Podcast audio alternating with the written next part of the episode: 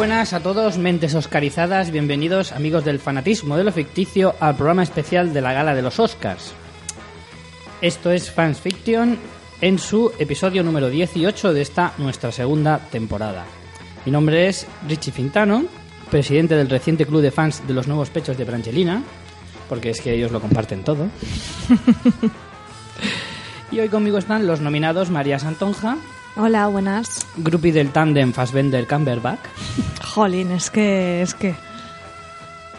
Es que, es que. Es que mejor no digo nada que- porque si no me pongo como tú con las tetas de Angelina y no quiero dar esta imagen. Y Ángel Montenegro, oscarizado por su papel de pizzero en la gala. Qué bien. La verdad que estuvo muy bien repartirse ahí. Bueno, pues como os digo, esta semana ha habido. La semana pasada fue la gala de los Oscars, la 86 edición de la gala de los Oscars. Y esta, este programa vamos a hacerle pues un especial eh, recuento de todo lo que fue la gala, los premios, los no premiados, los perdedores, los ganadores, etcétera. Pero bueno, antes de meternos en, en faena, María, que está un poco distraída, Sí, cuéntanos lo del blog. Pues que tenéis toda la información, el contenido extra con nuestras recomendaciones, vídeos y todo lo que comentamos en nuestro blog fansfiction.es. También tenéis los modos de contacto, tanto si queréis contactar con nosotros por redes sociales o por email. Allí en fansfiction.es tenéis todos los datos, así como los programas, programas antiguos. Vamos, para daros un maratón de fansfiction tenéis allí toda la información. Muy bien.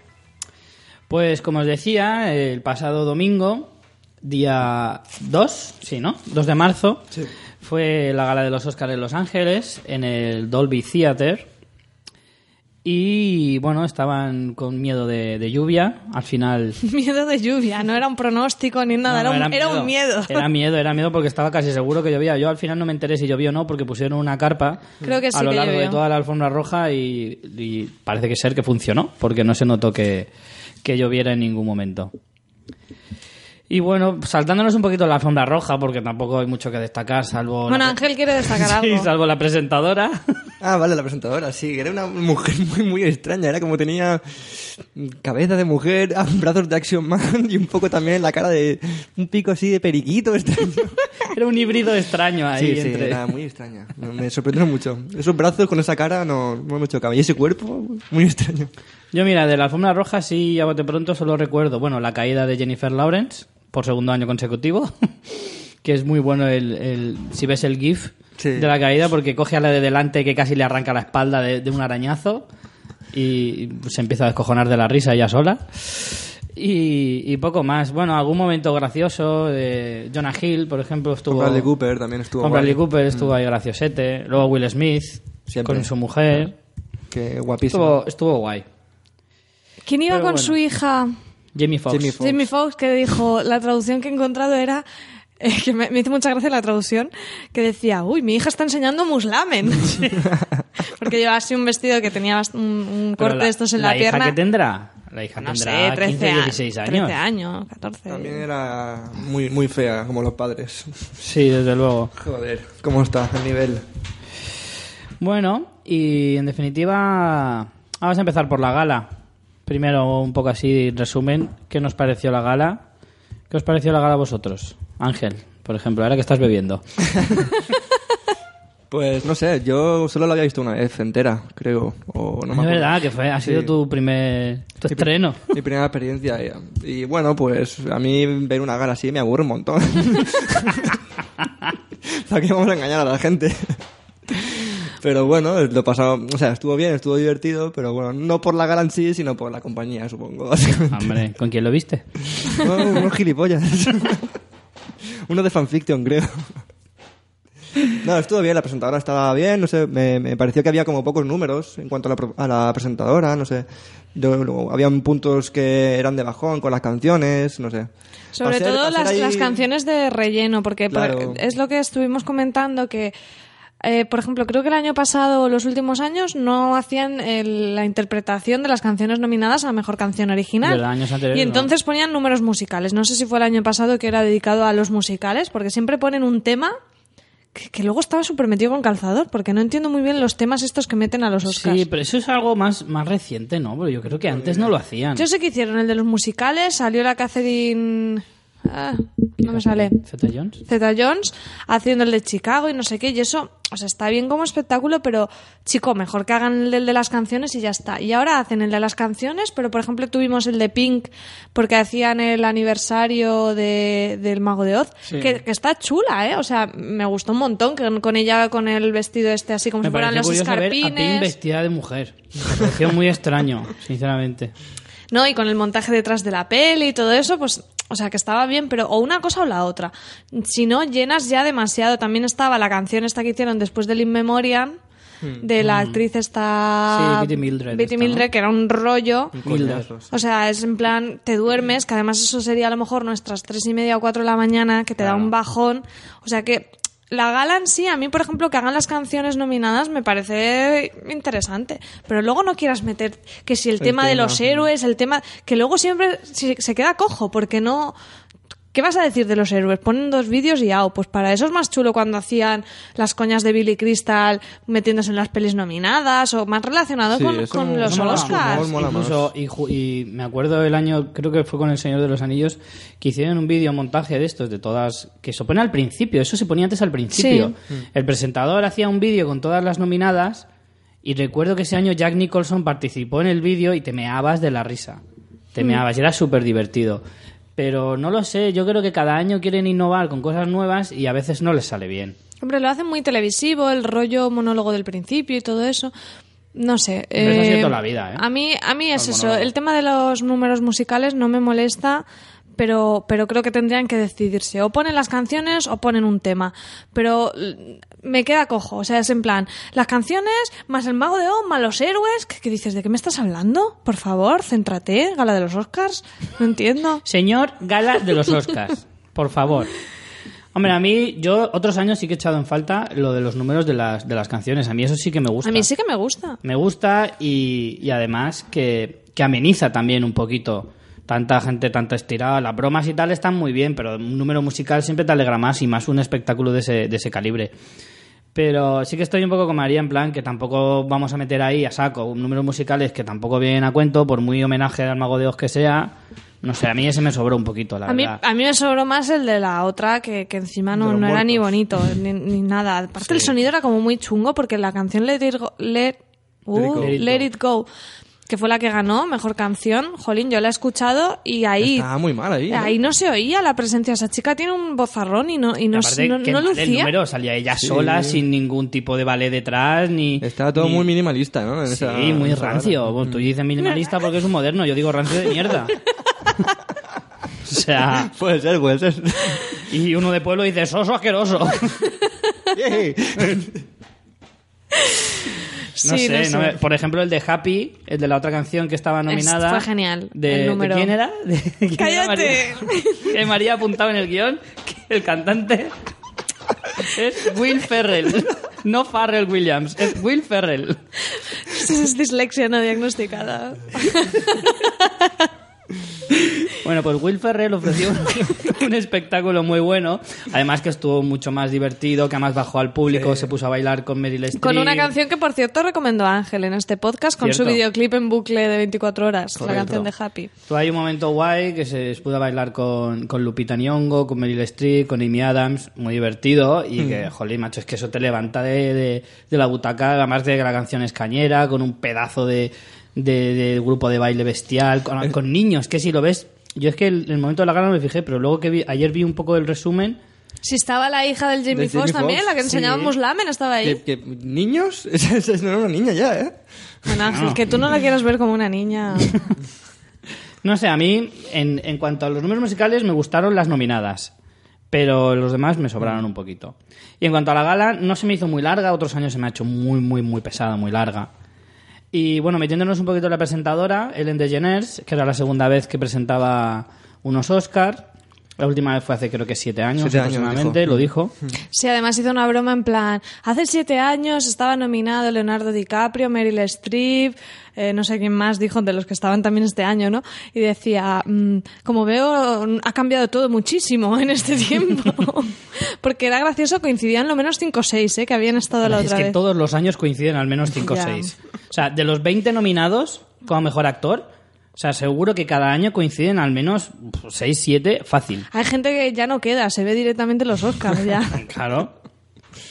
Y bueno, a mí me gustó mucho, la verdad es que me reí un montón, me parece una presentadora fantástica, aparte que, que no se corta un pelo, pero no se corta un pelo, eh, han habido otros presentadores que también son muy deslenguados, por decirlo así de alguna manera, pero que no tienen la misma gracia, que a veces mm, una cosa es hacer una broma y otra cosa es pasarte de la raya. Hombre, yo... La criticaron un poquito por El la comentario broma con el de Liza Minnelli fue el único que fue fuera que, de bueno, tono. la broma consistió en decirle, tenemos hoy entre el público a un, a un señor, tenemos señor, no bueno, primero dijo...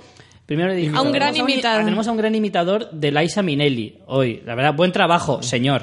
Y le hizo un gesto en plan, eh, muy bien. Y claro, ahí dijeron que se pasó un poco, pero Liza Minnelli se lo tomó, se lo tomó con sentido del humor, la el verdad. protagonismo ese de Liza Minnelli supongo que era por el tema del aniversario del Mago de Oz, porque ella es, Pues no o sea, es hija de Judy Garland. Esto lo sabéis, ¿no? Sí, sí. Vale.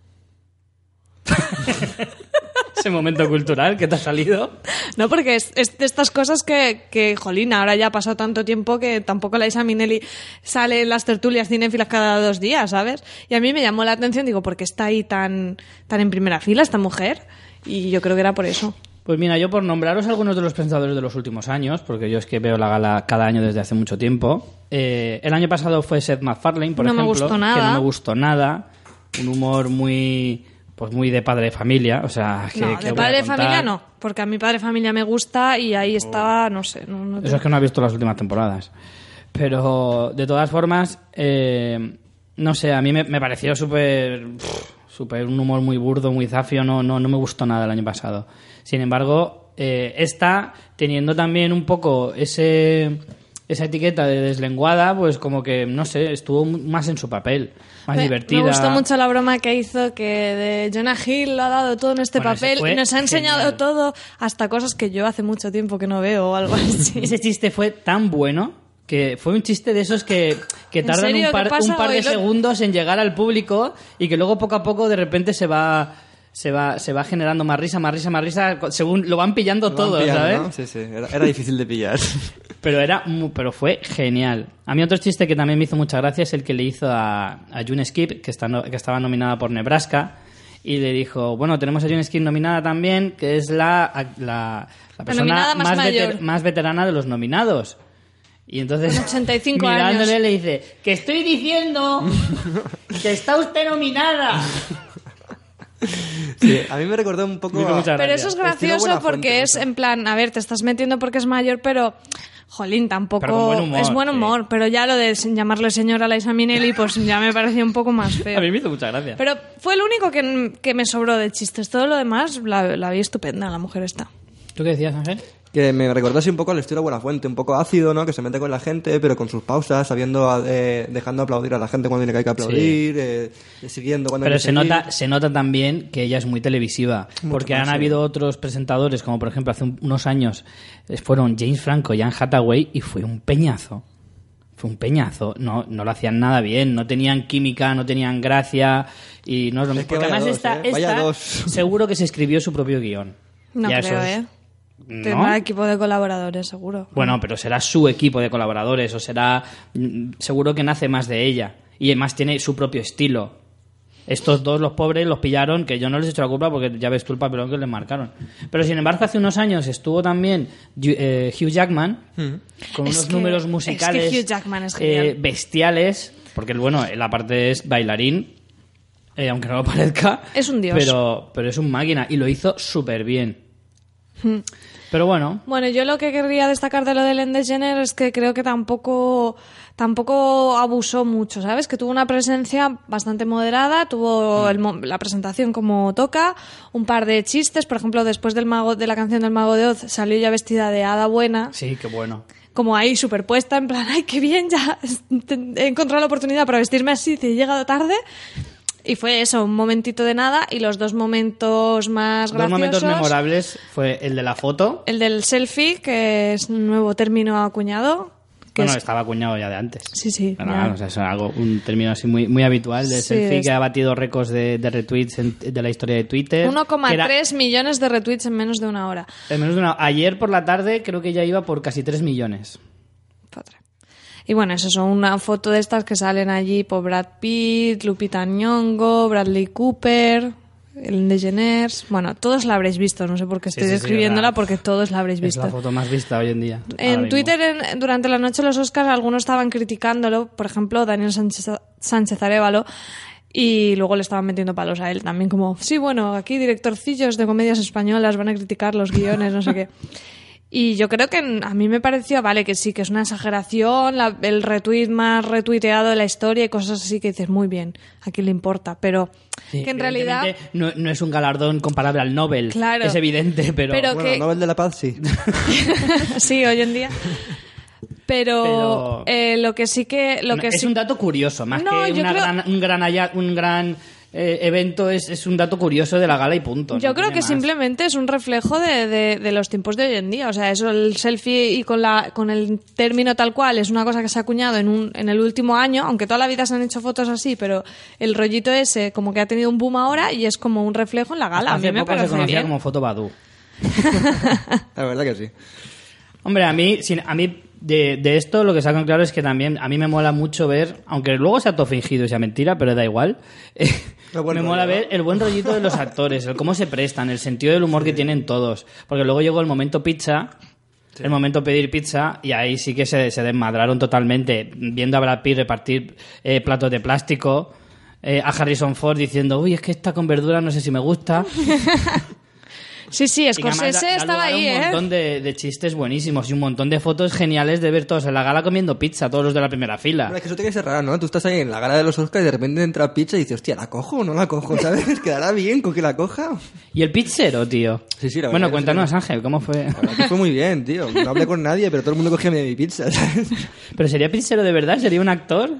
Hombre, eso estaba preparado, ahí, claro. claro. Eso ya tenía la pizza ahí, seguramente Ah, ¿no estaría llamaron- no rancia. llamaron en ese No. momento? Estaría rancia, tendrían unos microondas. Pizza que va, ¿sabes? El, el pizzería España. Pizzería que- España de aquí de Alicante.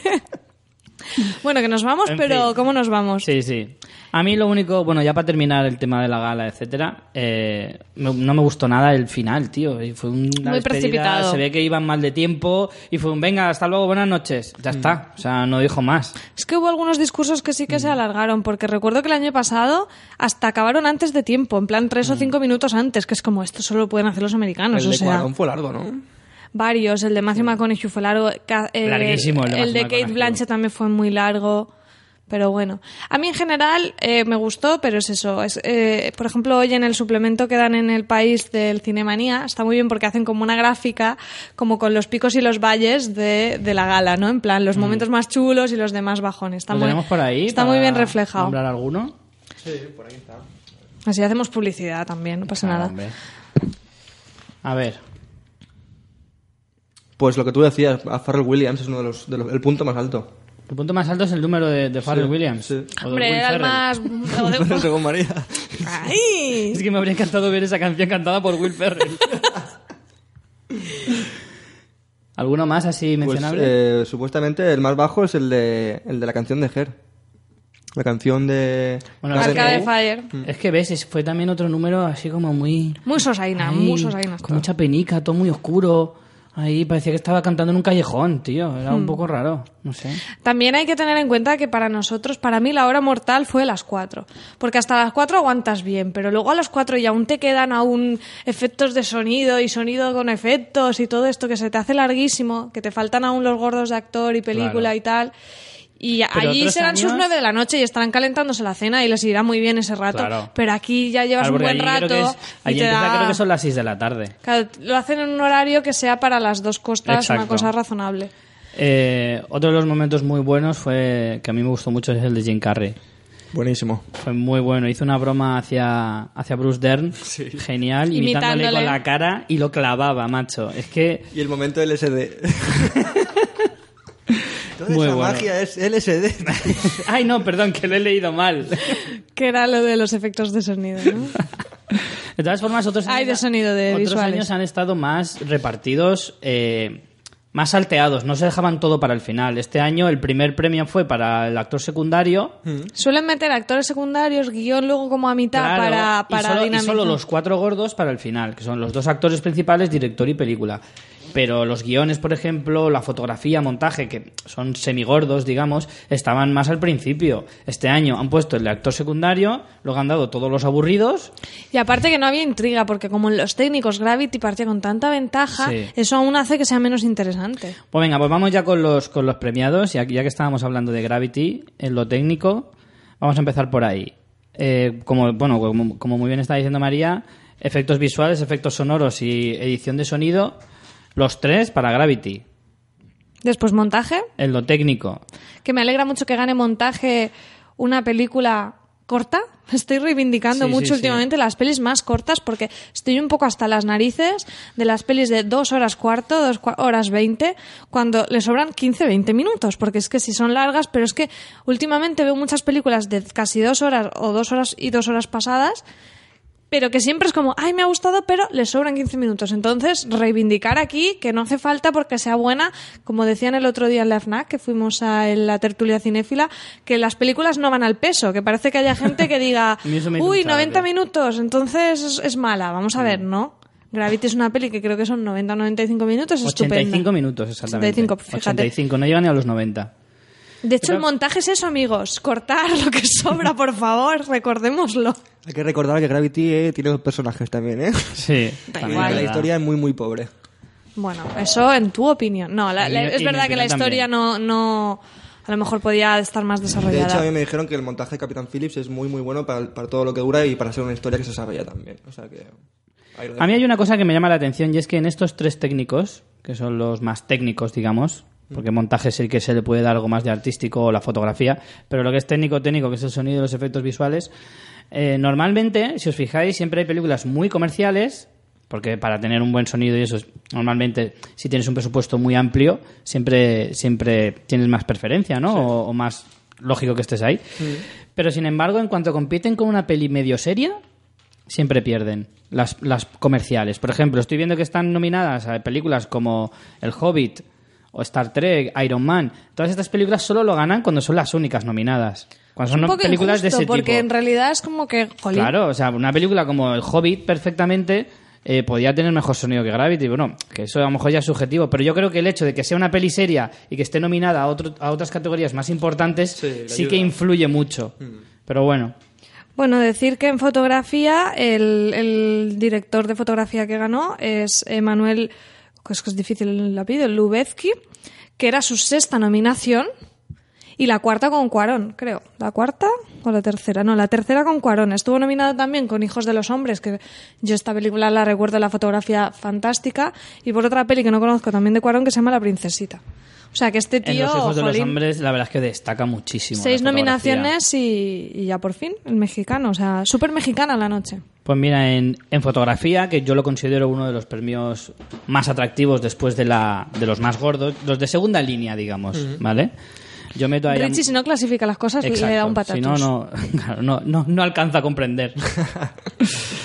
pues competía con la película de los Cohen, a propósito de Jewin Davis, Nebraska, una película en blanco y negro, que podía tener muchas opciones, porque el blanco y negro siempre, aunque para mí, es que de esa película no hemos podido hablar en el programa por falta de, de tiempo desde que la vimos, pero es una película que para mí eh, le sobra el blanco y negro por todos los lados. Bueno, esto ya hablaremos, porque En no, no vamos a entrar en debate, para mí no.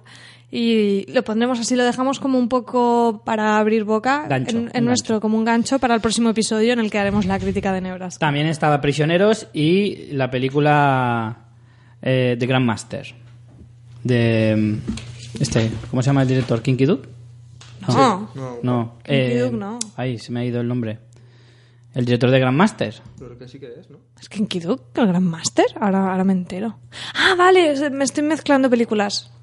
Sí que Sí, es. Estoy Sí, pensando es. en The Master. Mm, No, no, no. Sí, sí, No, sí, no sí, se me ha ido un montón.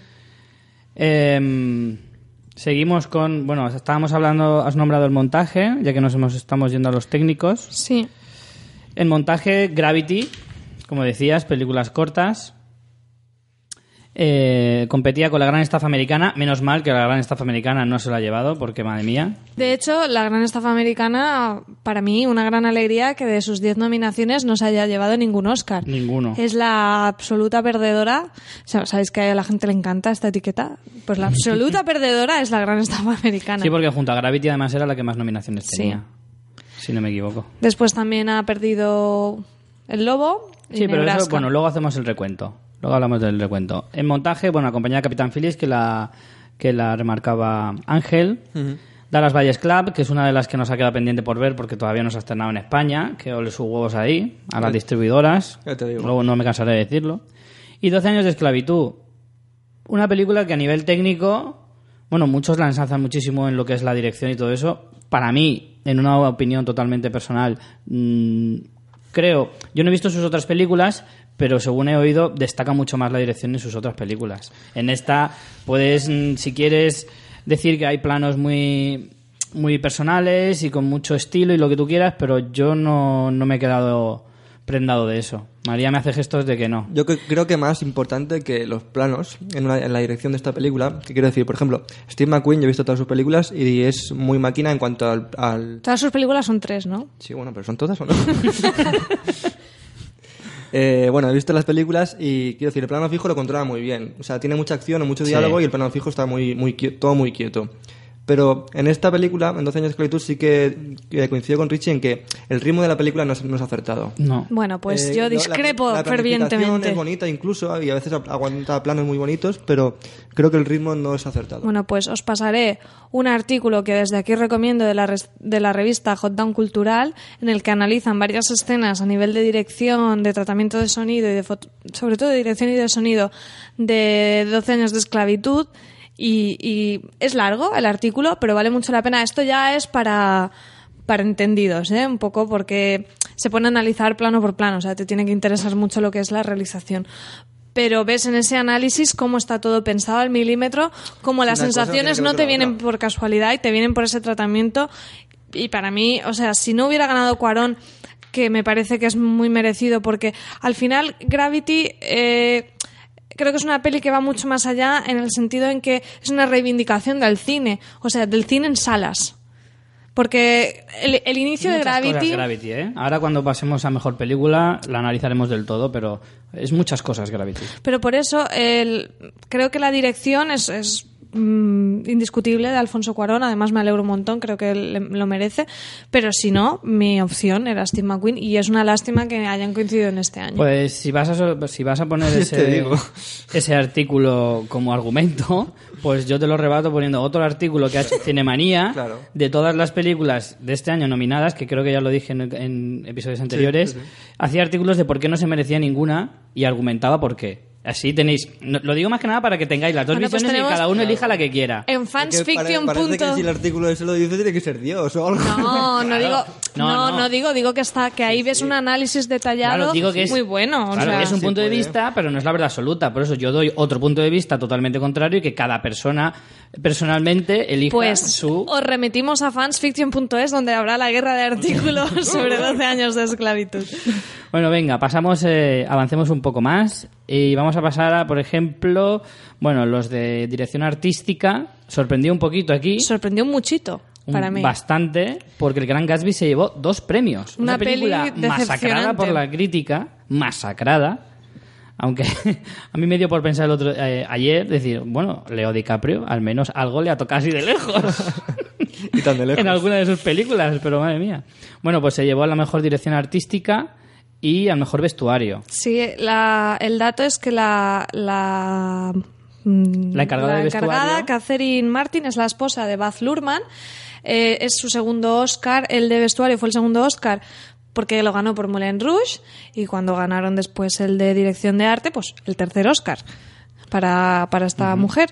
Hombre, desde luego, si tenía que ganar algo, estaba claro que eran estos. Es, es indiscutible. Lo que pasa es que Claro, el problema con, las, con los Oscars técnicos es que sigue siendo muy difícil valorar eh, solo una cosa abstrayéndote, solo un apartado de la película abstrayéndote del conjunto. Entonces, si la película Sí, indiscutiblemente el vestuario y la dirección artística es, es impecable en el Gran Gatsby, pero cuando el conjunto no funciona, ¿hasta qué punto... mm, ¿Sabes? Es, es- no sé, darle... Luego vas a ir fardando en plan, película con dos Oscar, puf. Sí. ¿Sabes? Es un poco... Bueno, Es muy complicado eso, ¿eh?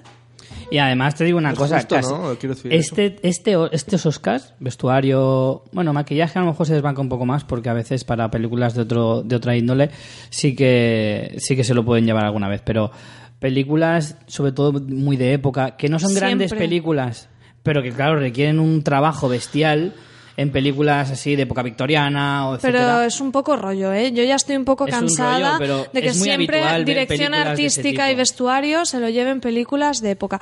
Por ejemplo, mi favorita para dirección de arte era Her, con una estética Sí. futurista, pero cálida, pero, o sea, me parece que la dirección artística de Her era impecable, Pero requiere mucho menos esfuerzo, eso es la pero verdad. es que no, no te creas, o sea, tienes que crear un conjunto coherente. Lo que pasa es que al final a lo mejor incluso es más esfuerzo porque tienes que crear algo futurista.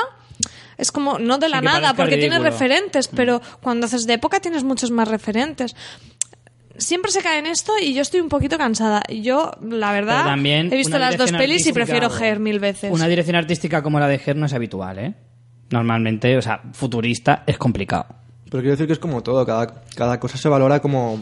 Por ejemplo, también el otro día en la gala de los Oscars eh, estaban debatiendo que no por ser más dramática una película eh, la actuación es mejor, pero siempre se premia, siempre se premia más una, a una Claro. mejor Sí. eh, actuación dramática. Y en cuanto a la de Cuarón es igual, a Cuarón tiene... eh, el espacio, ¿no? Tiene el universo ahí, tiene, es mucho más espectacular grabar eso que grabar 12 años de esclavitud. Exacto. Entonces, todo tiene un, tiene un porqué que tienes que, que todos conseguir, ¿no? modos- decir que eso te sobrepase, pero todo lo que sea dramático para una actuación va a ser mejor, no sabemos por qué, todo lo que sea más Tú espectacular una para la peli- edición va a ser mejor. Tú haces decir, una peli dramática de época y que tu actor salga feo o gordo o flaco y ya es más de Oscar. Sabemos lo que es injusto, Oscar, ¿no? es Sí, un poco sabemos injusto que- porque, Bueno, es por injusto, es injusto, pero también tengo que decir que no siempre caen en esa trampa. Porque todo lo que acabas de decir es Lincoln y se llevó una mierda el año pasado. Bueno, se llevó actor, ¿eh? Ya está. Y no y sé. porque es un pedazo de actor. No, no sé si llevo alguno más. Sí, se Eh, llevó dos. Antes que se, llevó, me vaya... Creo que el de, el de, el de guion adaptado. No, el de mejor dirección artística, me parece, precisamente. ¿Ves? Creo, bueno, no antes sé, que ¿eh? se me vaya Igual de la cabeza, quería decir que en ese sentido sí que me alegra mucho de que Gravity eh, rompa un poco ese esquema. No tanto porque no ganó mejor película, pero al final están premiando como mejor dirección una peli de, de género. En cierta manera, estamos en una peli de ciencia ficción casi. Y eso es bastante raro. Que se premie una peli de género yo tanto. no veo Gravity una película de ciencia ficción, ni mucho menos. Películas bueno, es más drama, pero roza. Es, porque donde, es por donde, donde pasa la acción, pero de ciencia ficción no tiene nada esa película. ¿Qué, qué cuenta de ficción esa película? Ya, bueno, no sé. Eso también es verdad. Es una historia muy, re- muy real, Sí, es- muy lejos de nuestra vida, pero... Un apunte, sí, Lincoln se llevó dirección artística y mejor actor.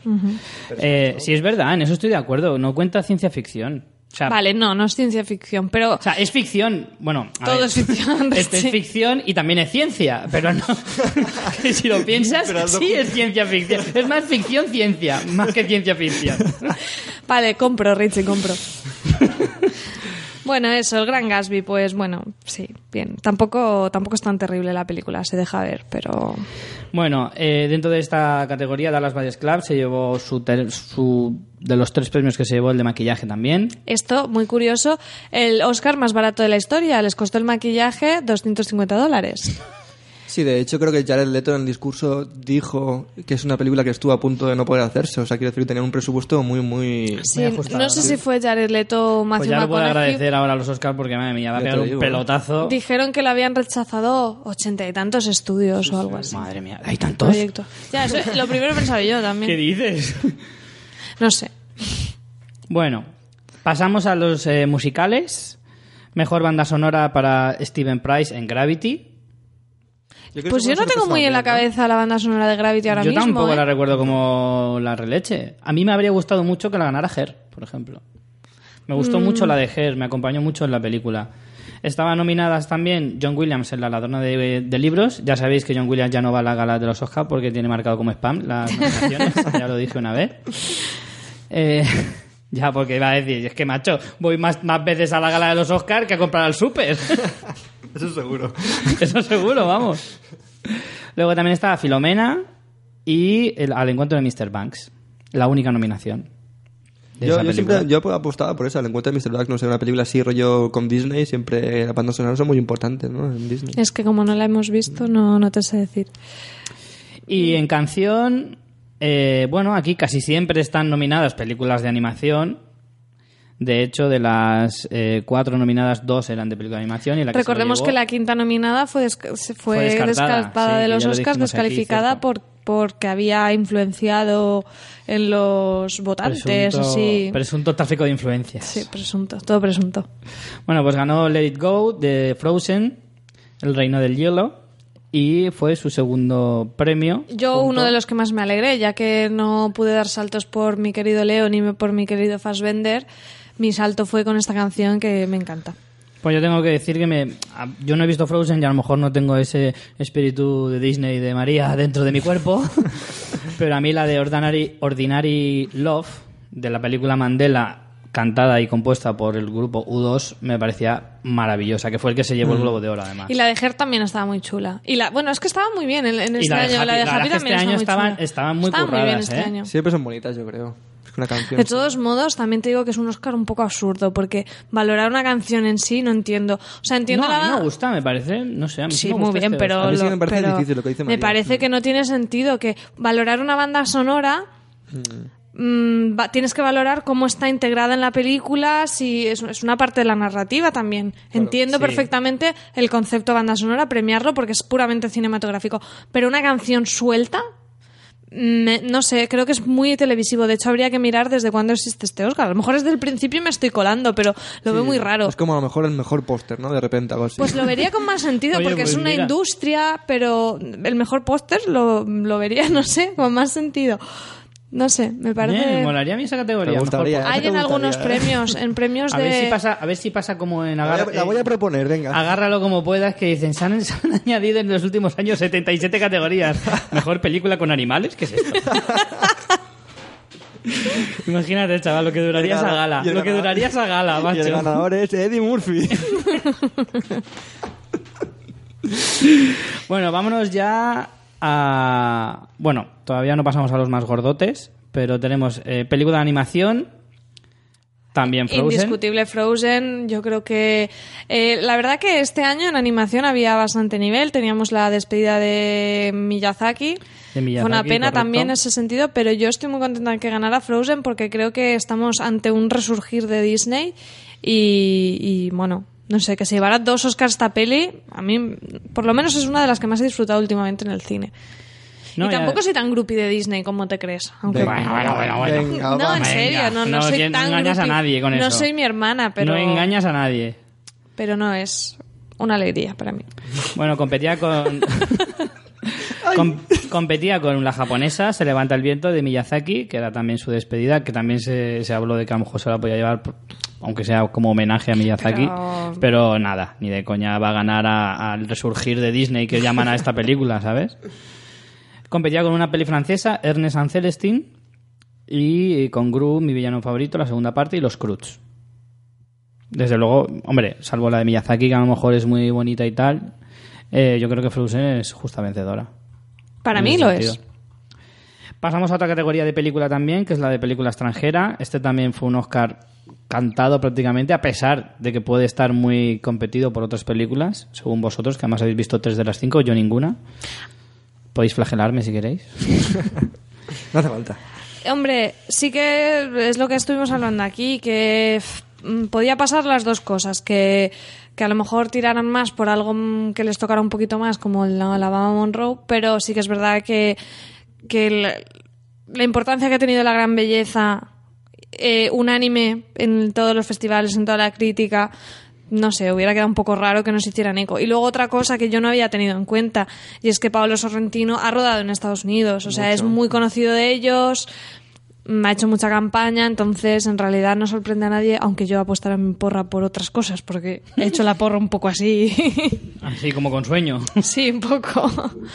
Pues Ángel. sí, no, yo, yo me, me alegro mucho porque esta película me, pues eso, me llegó muchísimo y creo que es un trabajo, a pesar de, no sé, de, de cómo pueda contar, que pueda contar la película, creo que es un trabajo técnico brutal desde cuando, desde que empieza hasta que acaba, no sé. Entonces, como película, veo una... De hecho, veo las películas de habla no inglesa, las veo mucho mejores que las de las de convocatoria. Perfectamente de podía haber podían haber estado como mejor película. Sí, sí, sí. Hay... De todas formas, eh, dijeron una cosa bastante curiosa, eh, que lo estoy comprobando ahora aquí en Wikipedia, durante la gala, y es que Italia es el, es el país que más veces se ha llevado este premio, el de película de habla no inglesa, con De- 14 premios. De todos Y modos, luego Scorsese siempre está a dos velas.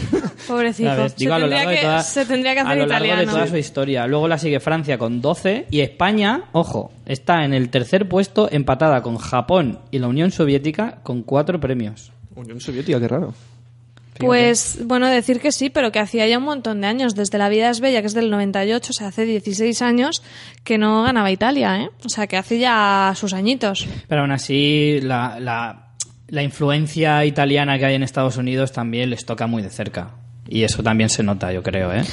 En la Después, cultura me refiero de ellos. como curiosidad, que eh, Sorrentino dedicó su Oscar a Tolkien Head, Martin Scorsese, Maradona y Fellini, así variadito. La verdad que el tío digo. es un espectáculo verlo, ¿eh? Ver con, con esos pelos, un poco sube ahí con su colega, ¿sabes? Tony Servilo ahí, eh, recogen el premio, dicen su, su discurso, ¿Qué- qué- le suda un poco la polla a todo y se pira, ¿sabes? Que, Me gusta que mucho. envejecido y feucho iba a servirlo, ¿no? Iba así como sin afeitar, sin barba, peinar, sí, iba fatal.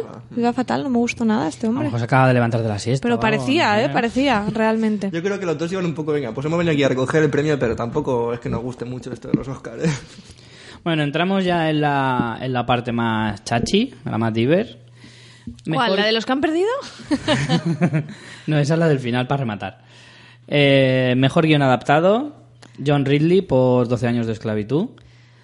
Era bastante Era obvio, era muy obvio. Hombre, a mí me habría aquí gustado más por, por propio gusto mío propio de El Lobo de Wall Street, pero no me parece injusto tampoco que se lo lleve 12 años de esclavitud, la verdad. Hombre, la... al final en ese sentido yo soy totalmente partidaria del lobo, pero sí que es verdad que 12 años de esclavitud es una historia que puede trascender mucho más en el sentido de que no es una no es un a ver si es un biopic pero te retrata una parte de, de la historia que ha pasado como no desapercibida pero en cierta manera que sigue habiendo muchas cosas que no se que no se saben prácticamente o que se desconocen sobre la esclavitud y que eso en Estados Unidos también. sí que, que tengan esa ignorancia histórica que pues, a mí me consuela un A poco ya que nosotros también la Dieron tenemos un dato muy curioso. en Qué bonito. Los de Canal Plus, que Mal de los muchos. presentadores, eh, desde aquí, desde España, dieron un dato muy curioso. Y es que películas sobre la esclavitud creo que se han rodado unas 25. es poquísimo luego dicen y ¿eh? películas sobre la Segunda Guerra Mundial creo que decían como unas 2000. O sea, decían cómo, cómo los propios americanos eh, no se regodean cuando son ellos los que la han cagado. Pero eso siempre pasa, ya pasa, ¿Sabes? ya pasa en el cine español. Todo el mundo dice que, que hay un colapso de películas sobre la guerra civil, pero porque seguramente hay gente que no interese saber qué pasó en la guerra civil. Entonces pasa un poco lo mismo con, con las películas de, de- de Aparte que es mentira, cuando vemos ves comparativas de cinematografías de otros países, la española no, no se caracteriza por tener un alto Claro, número de, eso- de películas eh, sobre su la, la historia. comparativa sobre, la- sobre las guerras de, de otros países es mucho, mucho menor. Mira, tengo aquí unas películas que también saco del, del especial de del Cinemanía, eh, en el que dice historias antirracistas sin premio. O sea, películas que nos han llevado Oscars, eh, entiendo que como a mejor película, porque, por ejemplo, tenemos Django desencadenado, premio sí que tuvo, Criadas y Señoras, Amistad, Art de Mississippi y El color púrpura. O sea, supongo que serán películas que estuvieron nominadas a... ¿Os dais cuenta? Son, en el fondo, muchas, o sea, de las que has nombrado, la mayoría son recientes. Fíjate, el color púrpura, eh, 11 nominaciones de Spielberg, no palo. se llevó ninguna. Otro palo. De hecho, es de, El color púrpura es una de las películas que está en la historia de los Oscars. Ya sabéis que a mí me encantan los números y estas mierdas. y, y está entre, creo que es la película más nominada con menos que no se llevó nada. Hmm. Art de Mississippi, siete nominaciones, tam- también. mejor Pero película y Gans tuvo director. Ya estuvo 10. Digo, de llevarse no, cero, cero, creo que es la más nominada. Joder. Están aquí ordenadas. Django tiene cinco nominaciones y sí que ganó eh, guion original y Christoph Waltz. Criadas y Señoras tuvo cuatro nominaciones y recordemos que tuvo el Oscar para Octavia Spencer. Amistad cuatro nominaciones. Ganó actor de rep. No, no ganó. Eh, ni siquiera tuvo mejor película. Bueno, Que sí que es verdad Sí. que esto lo que pone hincapié es que hay en Estados no... Unidos sobre este tema, la verdad es que, de hecho, esta película, muchos que, que la han valorado eh, han aprovechado la, la oportunidad para, para tirar un pequeño tirón de orejas a, a Estados Unidos respecto a este tema, de que ellos no, no hacen... O sea, como diciendo, he oído muchas veces declaraciones del tipo, eh, Estados Unidos se tiene que avergonzar muchísimo, muchísimo de este periodo de su historia, porque es absolutamente lamentable. Porque además es, es que no es tan lejano. O sea, es que hace unos 100 años de esto, poco más. Menos. 150 por ahí, como mucho. Eh, de hecho, De hecho, la película creo que está entre 1840 y 1870. No tengo ni idea. el libro creo que es del 1895, volviendo a que es guion adaptado del Oscar que estábamos comentando, y fue un bestseller en, en el año de su publicación. Y yo he oído por ahí, ya no sé si es rumor o realmente va a ser una de las consecuencias de- del éxito de la película, y no me extrañaría, es que este libro empieza a ser un poco libro de lectura obligatoria en Claro. institutos y colegios en Estados Unidos, lo cual me parecería genial que si, que si el cine sirve para trascender a ese nivel, pues bienvenido Mira, sea. pone aquí, basado en un hecho real ocurrido en 1850. 50. O sea, que hace ciento- mm, un poco más de 150 años de que, que pasó esto, que no es tanto tiempo. No, pero sí, por ejemplo, yo que sé, hay hechos de, de racismo en Estados Unidos. Sí, o sí. sea, esclavitud es una cosa y luego... Es que no hay que irse tan lejos. Bueno, claro. hablando del tema de la esclavitud más concretamente, pero el tema del racismo es algo que a día de hoy todavía está digo. candente. Bueno, ¿Qué más se llevó 12 años? Porque Bueno, ahora, ahora cuando lleguemos a sus categorías, bueno, competía el guion adaptado con, como decía, con Lobo de Wall Street, Filomena, que yo creo que también te puede tener una historia bastante potente. esta película yo no sé, porque he oído un poco de todo y yo creo que tiene mucha pinta de telefilm, pero en cambio he oído críticas muy buenas de que, que se sostiene totalmente la historia y... Ayer nombraban que hay una, hay, hay una secuela rodándose ya, por eso Sí. ayer no estaba Judy Dench en la, Sí, en la sí. gala. Va sobre, de, sobre niños robados en Irlanda, Sí. quiero decir que es una, es una, de hecho creo que es un, un tema que, que tiene mucha relación en muchos países, por ejemplo en España, yo qué Sí. sé, ¿sabes? En Sí, sí. Argentina, yo qué sé. Bueno, también estaba Capitán Estaba la Phillips. verdadera Filomena en Sí, los Oscars y el verdadero Capitán Phillips también allí. Cierto, cierto. Capitán Phillips eh, es otra de las que estaba nominada y Antes del Anochecer. Y nos vamos a guion original. Aquí, este también yo creo que era uno de los premios más cantados de la noche. Podía ser Her, que fue el ganador, o la, que podía disputárselo era Nebraska, en mi opinión. No sé, a lo mejor Woody Allen con Blue Jasmine. No, no creo que no. No sé, aparte, Hombre, recientemente ha habido mucha polémica con Woody Allen por el tema este de la carta y... De todas formas, yo siempre he dicho que en esta categoría mm, yo creo que mm, es donde más opciones tienen películas tipo Her. Tipo, creo- Sí, ya lo hemos estado hablando. Mm. Porque es verdad que tiene un guion súper potente, pero también es cierto cosas que he oído como que es una película que en otras facetas de la, de la producción flojea. No es una gran película, pero es una muy buena historia. Hombre, yo creo que es una buena, muy buena película. ¿eh? Es una buena, pero lo buena que, película, pero no es una gran película. Yo creo que sí. Lo que también te digo es que no es una peli tan de los Oscars. O sea, es una peli más rollo independiente. No sé, bueno, independiente siempre con las mil comillas que ponemos a las películas independientes americanas, que bueno. Pero que sí que es verdad que creo que en, en guion es donde que- más dejan los Oscars innovar. Es una buena Se película. premia pero más dime- la innovación. Dime otra faceta de la película que destaque, además de la, histo- de la historia. Bueno, que es que te saque mi libreta con apuntes, porque hemos dicho que haremos la crítica la semana que viene. Bueno, pues ya, la- ya lo comentaremos la semana que viene cuando Porque si la me das- crítica, si me das Yo no pie- creo que sea una película que destaque en muchas facetas, salvo la historia Yo creo que y sí. poco más. Yo creo que poco sí. más. Eh, bueno, competía con la gran estafa americana, que casi pegamos un salto, pues no llevarse nada. Bueno, sí, porque desde luego, si había un, un Oscar que me hubiera repateado más que Hombre. ganara, hubiera sido guion, porque ese guion Desde hace luego. aguas por todos lados. Desde luego. Dallas Valles Club era otra de sus seis nominaciones. Ojo que la película, seis nominaciones, ¿eh? Mm, sí, en sí, total, sí, sí. se llevó tres premios, pero seis nominaciones. Y bueno, las que ya hemos dicho, Blue Jasmine y Nebraska. A mí Nebraska no me parece, vamos, ni no puede competir con esta película, con Her. Para mí, ¿eh? Para mí. Yo creo que Her, le- vamos, le sobrepasa mil veces en lo que es la historia.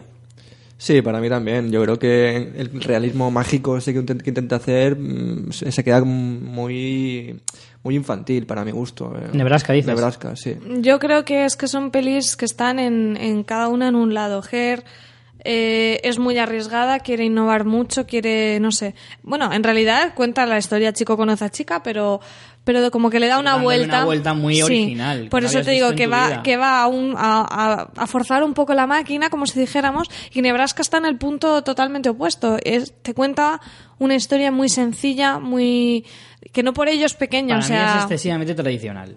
No, no, no es que no arriesgue, es que no, no arriesgan nada, cero. pero para mí tiene encanto. Entonces, a veces Hmm. una historia pequeña que tenga encanto, lo que pasa es que a ti no te ha llegado, pues No te ha llegado nada, pero muchas pero veces nada. un guion así, que es muy, muy sencillo, pero que, que tiene mucha personalidad, como tiene Nebraska, pues, mm, no sé, pues vale, no sé, vale una nominación así. Hmm. Lo que pasa es que es eso, que son pelis como muy, son guiones muy diferentes. Yo es que en la comparativa, a mí Ger me introdujo en la historia, pero desde el primer momento. Sí que es verdad que a lo mejor puedes decir, claro, pero Ger es, eh, trata la historia, una historia súper mm, moderna también. Creo que fuiste tú quien me dijo que es una película muy, gener- muy generacional y que a lo mejor a mí, por la edad que tengo, por el tipo de vida que llevo ahora mismo, me puedo sentir mucho más identificado con esa historia que a lo mejor con la historia de Nebraska, que en el fondo el protagonista pues es un señor de eh, casi 90 años.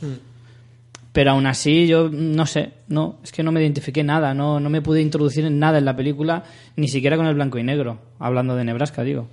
No, ya hablaremos de esta película, pero sí, Mm. hay, hay cosas ahí que destacar, yo creo. Y pasamos a las categorías más fuertes. Actriz de reparto, Lupita Nyong'o por... La más 12 años guapa de la gala, tengo que decir. Bueno, en esta categoría eh, yo creo que es que no había una favorita clara. Podía llevárselo cualquiera, yo creo, ¿eh? Creo que era de las categorías de actores, yo creo que es la que más reñido estaba. Yo ya dije porque creía que iba a ganar eh, Lupita, porque es que es eso como lo que hemos hablado, que se valora en la interpretación, que sea dramático, que tenga momentos con, con clímax, ¿no? Que, que desborde tu voz, ¿no? Tu actuación. Entonces esa película era la única que proporcionaba algo así, yo creo. La, las demás, no sé. Pero ¿no, veis, ¿no visteis el papel de Sally Lupita Hawkins, demasiado corto para, una, para un Oscar? Por, Pero la vimos por más- Demasiado escaso. Muy intenso a lo mejor, Sí. pero un poco escaso para mi gusto. No, para mí no, yo creo que le... le- No la- digo que sea injusto el premio, yo digo que para mí, sinceramente, bueno, incluso poniendo a, Julia- a, a Jennifer Lawrence la última de las cinco, Hmm. lo veía bastante equilibrado. Cualquiera de las cinco se lo hubiera merecido. Yo creo que había Porque mucho creo que el, nivel en el esta nivel, el ¿eh? nivel estaba muy paralelo. Salvo Jennifer Lawrence que la pondría la última. Yo, yo veía eso por, por su, no sé, por, por también la, el dramatismo y la intensidad que le da en ciertos momentos al personaje de, de Chiwetel, incluso, no sé, le acompaña muy bien, Sí. le hace decidir ciertas cosas, no sé, el personaje está Yo bien creo que es un, personaje muy trascendente en la historia. No me parece yo que sea.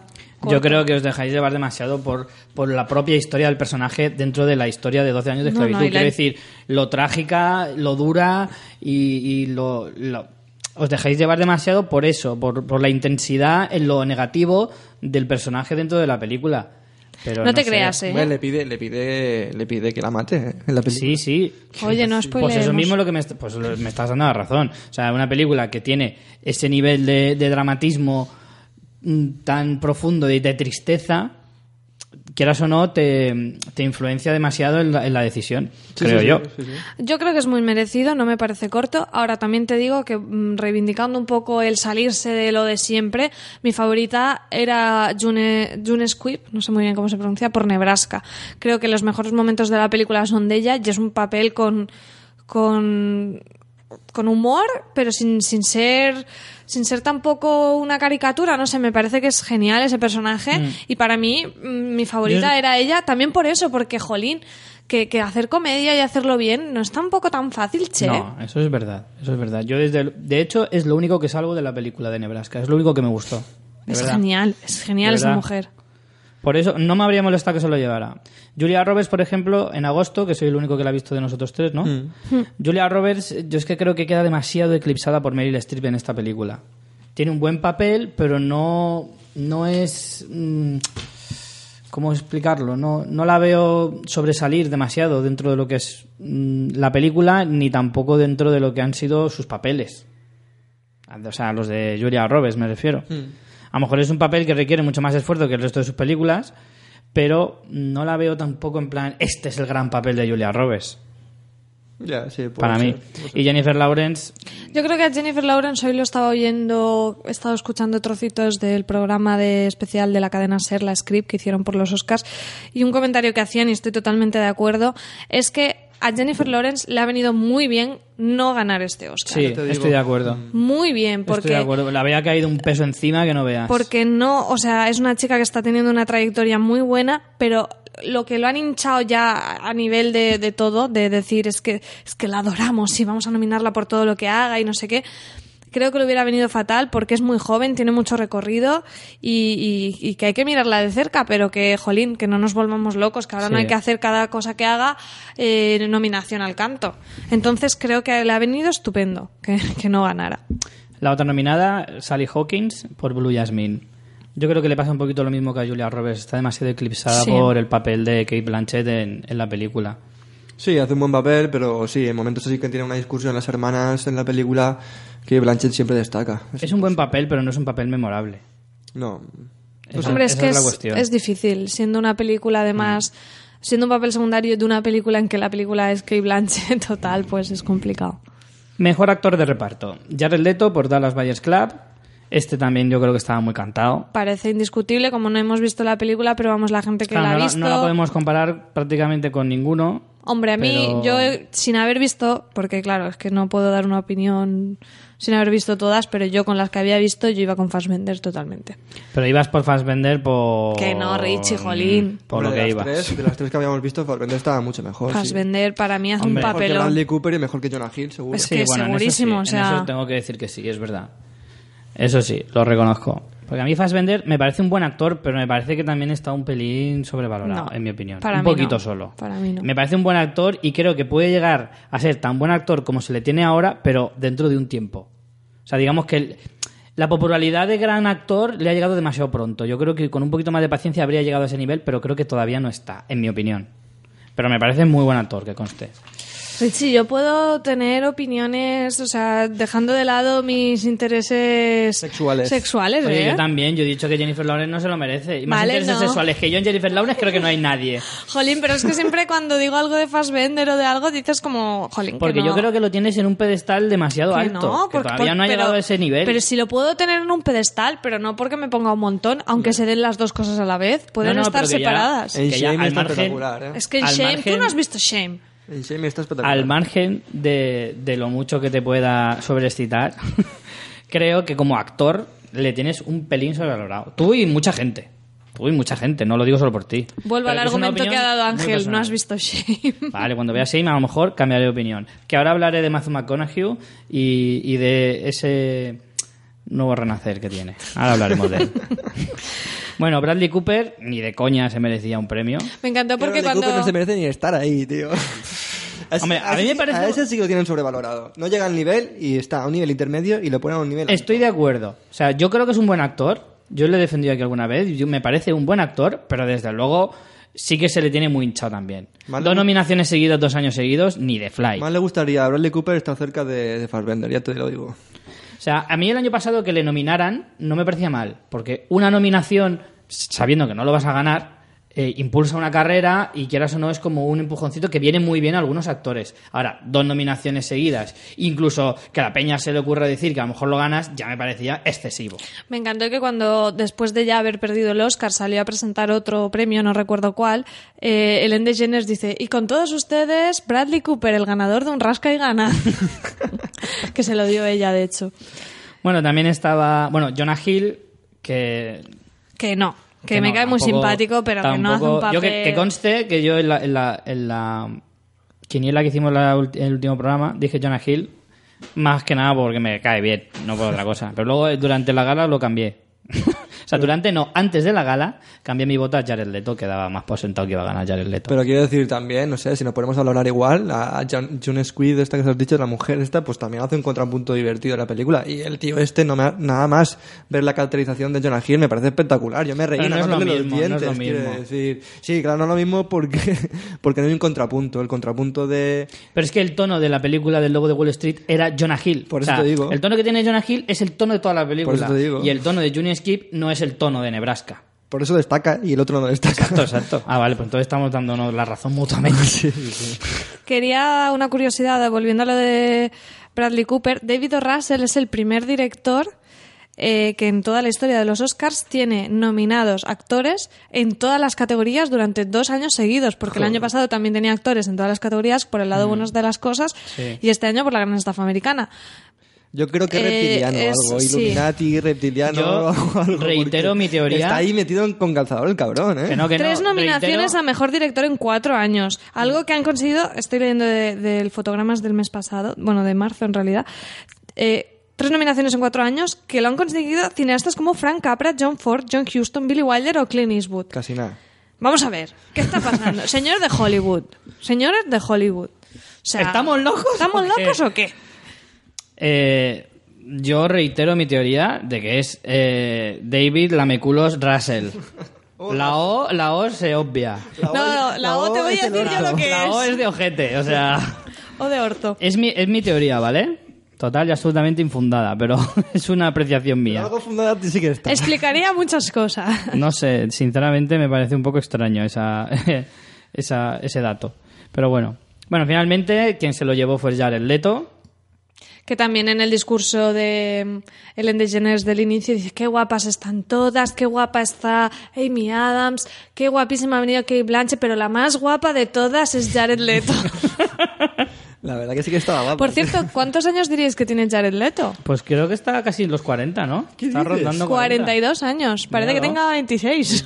es que eso creo que lo dijimos una vez en el programa. Jared Leto es de esos actores que cuando cumple unos 26, 27 dice yo me planto ya aquí.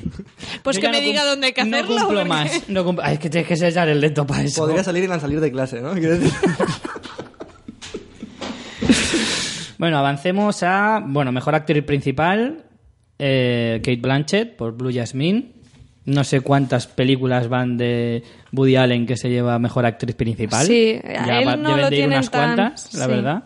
Ella ya tenía un Oscar en el 2005. No, creo que es el tercero, ¿eh? Tercero sí, creo. El sí, en el 2005 tenía por el, aviador, como y por secundario Elizabeth en en 2007. por la Elizabeth es del Elisa- 2000. Ah, Elizabeth. Pensaba que era más antigua esa película. Creo que es de 2007, ahora me has hecho dudas. Bueno, yo creo que era el Oscar más cantado de la noche, ¿no? De los más cantados. Totalmente. Está, está impresionante en el papel ese. Cómo puede cambiar, ¿no? Ese- esa mm, doble mentalidad que tiene el personaje en ciertos momentos de la película, que igual es amable, súper amable, pero con su toque pijo igual puede ser súper cruel, ¿no? Me encantó. a mí me 2007. encantó. Bueno, quiero leer una cosita que tengo aquí apuntada. Ay, no, perdón, perdón, perdón, perdón. Es el segundo Oscar que gana. Es que es el... ter- eh, Nominación tres igual. globos de oro tres globos de oro eh, ha tenido y solo y dos Oscars con este con Elizabeth estuvo nominada fueron seis nominaciones dos Oscars Vale, pues entonces lo tenía yo bien. Por, solo por el de secundaria. no voy a la entonces. categoría a la, a la ay, categoría a la sección de Previously de la semana que viene toma Pues yo quería leer una cosita que me ha apuntado del especial de Cinemanía eh, por Irene Crespo, porque me ha hecho mucha gracia y además eh, explica bastante mi manera de, de verlo y dice, bueno, hacen un análisis un poco de, de, de Kate Blanchett y dice, señas de identidad. Dice, habla élfico, ha sido Bob Dylan, Catherine Hepburn, el azote ruso de Indiana Jones y la mismísima reina de Inglaterra Isabel I dos veces. En su, estatui- en su estatuilla debe poner algo así como la mejor actriz de su generación y si no lo pone, deberían añadirlo. desde luego Eh, bueno hizo unas declaraciones eh, durante bueno declaraciones no en su discurso de, de agradecimiento dijo me siento feliz porque Blue Jasmine haya estado tanto tiempo en cartelera Es cierto. Y además luego reivindicó, que eso a mí sí que me, me gustó mucho, reivindicó los papeles principales en películas Sí, esto para lo, mujeres. lo tenía yo aquí apuntado. Además me hizo mucha gracia cómo lo hizo porque dijo, bueno, para- porque el hecho de que estuviera tanto tiempo en cartelera es como a la gente le interesa ver historias protu- protagonizadas por mujeres. Dijo, sí, la Tierra es redonda, como diciendo... Vamos a ver, s- no haría falta tener que decir esto, pero desgraciadamente lo tengo que decir. ¿No era una alegoría a los pechos de Angelina? eso? Quizá. Ah, yo me lo tomé por ahí. Y después otra cosa que me gustaría destacar es que hizo un discurso muy, muy reivindicativo de sus orígenes australianos. O sea, se remontó... bien que hace. No, no, si no lo digo como mal, Ah, simplemente bueno. lo digo. Empezó a decir Claro, que si tal... fuera de Murcia, a ver qué diría. Apago la tele. Un saludo a nuestros oyentes desde Murcia. A veces intento arreglar los berenjenales en los que os metéis Es vosotros, que para eso estás tú aquí. pero no puedo, es que no puedo. Pero si no he dicho nada, simplemente la realidad. Bueno, volviendo a, a, Kate Blanchett. Kate Blanchett, eso que reivindicó mucho. Me, me gustó mucho que agradeció, bueno, agradeció a todo el mundo, vamos, agradeció hasta el apuntador, pero me hizo gracia que agradeció a su representante en Estados Unidos y a sus representantes en Australia. Que dices, fíjate, es verdad, los actores le deben mucho a los representantes y, Desde y no, no tengo yo así en la cabeza que, le- que les... Sí, casi siempre les ¿Sí? pueden nombrar. A lo Pues no mejor sé. no, diciendo es mi representante, pero yo creo que les, les tienen Claro, que nombrar es en casi siempre. como no los No conocen los conozco... nombres. Claro. Richie los conoce. Toma la cancha con ellos. Está Tom Smith, eh, George eh, Robinson, Mark Johnson, John Marson. Y Miriam Farrell. En bueno, fin. pues eso. Un poquito... Competía con eh, Amy Adams, la gran estafa americana, Sandra Bullock, Judy Dench. Judy Dench, ojo, séptima nominación y solo ha ganado un Oscar. Un Oscar que también, si tú dices de papeles breves, el Oscar de Judy Dench es por hacer precisamente Isabel Sí. I en Shakespeare in Love, que creo que sale cinco minutos. Y aparte tampoco hace gran cosa, va maquilladísima, no sé, me parece el Oscar más chorra de- del universo. Y Meryl Streep con su mm, 18 nominación. Toma ya. Que también hubo un chiste hacia eso de, de Ellen DeGeneres que decía eh, 18 nominaciones a los Oscars. Madre mía, vosotros sabéis el dinero que eso es en maquillaje, vestuario. No la nominen más no, ya. No, más, no se lo puede permitir. Sí. Eh, Pues la verdad bueno. que sí, iba, iba muy John Lennon en esa gala. ¿no? Ahí con Sí, sus Ostras, también hizo otro chiste hacia, hacia Meryl Streep, buenísimo, que decía, también está nominada Her. Y, cl- claro, la traducción en inglés. Y dice, cuando digo Her me refiero a Meryl Streep. Muy bueno. Me hizo mucha gracia ese. Bueno, en este caso, yo creo que Llevaba su nombre el Oscar. sí. El nivel aquí, o sea, ojo con esto, porque de las cinco nominadas, salvo Amy Adams, que tiene cinco nominaciones también. Otra ojo, locura también. Ojo a la locura también. Cinco nominaciones con esta. No me parece tan Todas gran las actriz. actrices tenían al menos un Oscar. Porque Sandra Bullock también tuvo un Oscar. Hace un par de Por hace un par de Blindside, años, ¿no? sí, hace mm, dos, tres Dos, años tres como años, mucho. No más. Judy Dench. Bueno, no, no, no lo sé, tanto. da igual. Judy Dench que tiene ese y Meryl Streep que tiene Tres. cuatro, creo. Tres. Este hubiera ¿Tres? sido el cuarto, sí. Tengo la chuleta aquí. Eh, solo decir que Sandra Bullock en realidad yo creo que sabía perfectamente que no tenía opciones, pero le daba igual porque como estaba como productora de Gravity, con la taquilla que ha hecho Gravity se han embolsado más de 70 Sí. millones de dólares. Es o sea que no- creo que ha dicho, "Ch, no me cojo productora. y me embadurno una salada de Oscars Creo si que quiero. no es productora, No, sino no, que ella con- en el contrato, además de su sueldo, porcentaje. que no sería bajito, se llevaba un porcentaje de la taquilla. Y claro, el pelotazo que pegó Gravity. De todos modos, también te digo que es una peli que era arriesgada. O sea, de hecho he leído que una semana antes del estreno, eh, como accionistas o no sé exactamente, gente que tenía como participación en la película sacó, sacó la pasta de la peli porque pensaban que iba a ser una full. O sea que tampoco quiero decirte, claro, cuando una vez a toro pasado dices, ah, claro, es que con lo que ha pegado el pelotazo, pero yo dudo mucho que supieran al nivel al que hizo iba a algún llegar. comentario hizo algún comentario Alfonso Cuarón en su discurso que ahora cuando hablemos de su premio lo comentamos al No sé, respecto yo, de yo eso siempre he visto una película muy comercial. Esa película, de hecho, Gravity era muy. Sí, el pero- Gravity y el tráiler era muy interesante. Siempre pero aún así pero tienes razón María es una película muy arriesgada y que te podías haber pegado un pelota un batacazo de la leche Y si ahora estarán llorando los que quitaron la pasta de la peli. desde luego mejor actor principal eh, Matthew McConaughey me parece muy bien este premio a este chico que acaba de, ser- de- de hacerse actor me parece muy bien ¿no? es verdad Bueno, ¿has visto poco- la portada del fotogramas que tengo aquí de marzo? Matthew McConaughey, de guaperas a actorazo. Es verdad, hasta ahora había sido extra en sus películas prácticamente y solo estaba ahí para lucir palmito A mí y ahora de repente se ha hecho actor Me y gustó, está un- muy bien. me gustó un tuit, no sé de quién fue, eh, no sé si fue un tuit o un comentario de alguien que, que era en plan, ¿quién me iba a decir a mí que dos años después estaría como apl- o- Sí. Aplaudiendo un Oscar. a Matthew McConaughey? Desde luego. Y dije, ya cuando se estrenó, imagínate cuando se estrenó Sahara, te dijeran, a este chico va a ganar un Oscar de aquí a unos pocos años. pues sí, la verdad es que El mejor comentario que sobre este Oscar es de nuestro amigo Jorge, que puso: El Oscar a mejor actor lo va a ganar Matthew Mac, Matthew Mahon, Matthew Majuga, DiCaprio, lo va a ganar DiCaprio. Genial, Buenísimo. como siempre. Bueno, Oscar a Matthew McConaughey, que, que como decimos, ahora se ha metido actor. y, Hombre, y empieza a hacer cosas más o menos. Era el favorito, en realidad, aunque nuestro favorito, era DiCaprio, No, pero... A ver, era el favorito entre comillas. Porque yo creo que era igual de favorito que Leonardo DiCaprio. Lo que pasa es que en esas cosas de Hollywood, que a veces te vuelven loco, yo creo que también decían en, los presentadores de Canal Plus, decían, ya puede darle las gracias Matthew McConaughey a la HBO por la cachocampaña que le han hecho durante todo este año con True Detective. Pero yo ya no creo que es por la cacho campaña, simplemente es que él se lo ha ganado. En 2013 ha hecho una película que se llama Mad también, que yo he visto y está espectacular. No, yo creo que True O sea, Detective ha True sido una guinda Pero a una True progresión Detective- de dos años Sí, pero- pero no, me ¿sabes gusta, qué? no me gusta eso de una campaña. Coño, no ha currado ahí, no, no, se una lo ha campaña, trabajado, ¿sabes? escucha, Quiero decir- entiéndeme, entiéndeme lo que te digo con lo de la campaña. No es una campaña pensada a posta. Sí, sí, por ¿vale? eso. Es algo que tú te encuentras porque el hecho de estar en una, en una cadena tan importante, con una serie tan importante y de ese nivel, hace que cada semana se hable de ti. Sí, sí, de Leonardo sí. DiCaprio se habla el día del estreno y, y las semanas posteriores, etcétera, no se hablará tanto. Pero de, de Matthew McConaughey se habla de esta película, de la nueva serie que tiene ahora que, lo está petando, que encima la serie lo está petando en Estados Unidos. Seguro, Pero seguro. impresionante. Pero y merecidamente, ¿sabes? Y entonces, eso, quieras o no, también tiene su peso.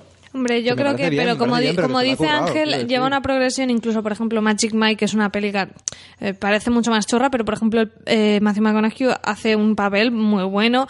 Eh, Matt que decía, en el lobo de Wall Street, la escena de Es lo que- es increíble, o sea, tiene un papelón, bueno, un papelón no porque implica que sería largo, pero el papel es un papel corto, pero genial como lo Claro, hace. genial. Quiero decirte que Pero es, es, que un lleva papel. una... Mira, lo- respecto a lo del lobo de Wall Street, es que me hace gracia. Porque... Richie, lo tienes atravesado. No, ya no, está. no, no, para nada. De hecho, eh, hace unas semanas estuvimos hablando de esto. Y yo dije, hasta que no le vea en True Detective y en estas películas, porque a mí hasta ahora no me ha demostrado nada este chico. Es Sí, que sí, sí, sí, a mí porque me lo digas, sí, sí. no me lo voy a creer. claro que hasta que yo no lo vea, no, no me lo voy a creer. Entonces, cuando yo lo vea, si tengo que regular, regularé y no tengo ningún problema. Y de momento True Detective me está encantando, es impresionante y tengo que ver esta película para verlo. Pero lo del Lobo de Wall Street me hace gracia.